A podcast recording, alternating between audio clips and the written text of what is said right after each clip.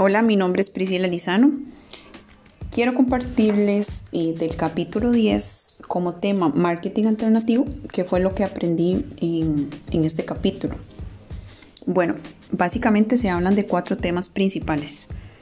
Son el marketing de rumor, el marketing de guerrilla, el product placement y el marketing estilo de vida.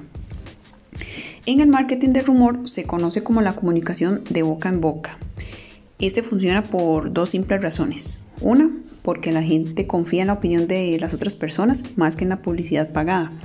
Y dos, a las personas les gusta expresar su opinión. Sabemos que como seres humanos hay un deseo innato de interacción social y de preocuparnos por el bienestar de otros. En marketing de guerrilla, esta es una alternativa que permite lograr objetivos a corto y mediano plazo, pero invirtiendo poco presupuesto.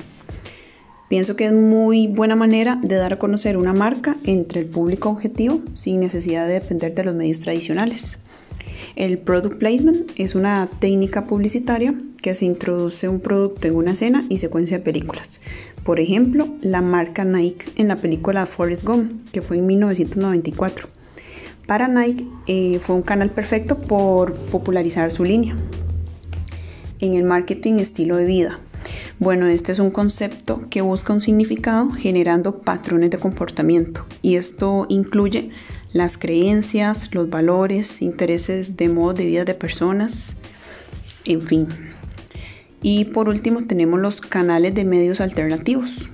Estos son como considerados en el futuro de la publicidad, ya que se ha mostrado eh, causar un mayor impacto y destreza para llegar a un público objetivo mayor al que llegan los medios tradicionales.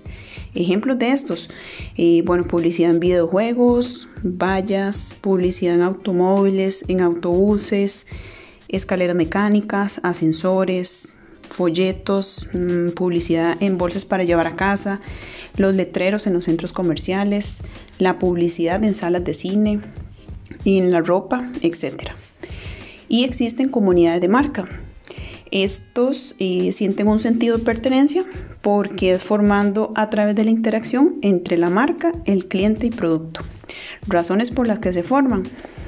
Pues sencillamente porque hay identidad social, em, compartir historias, intercambiar consejos o formar nuevas ideas. Básicamente esto es lo que habla el capítulo 10.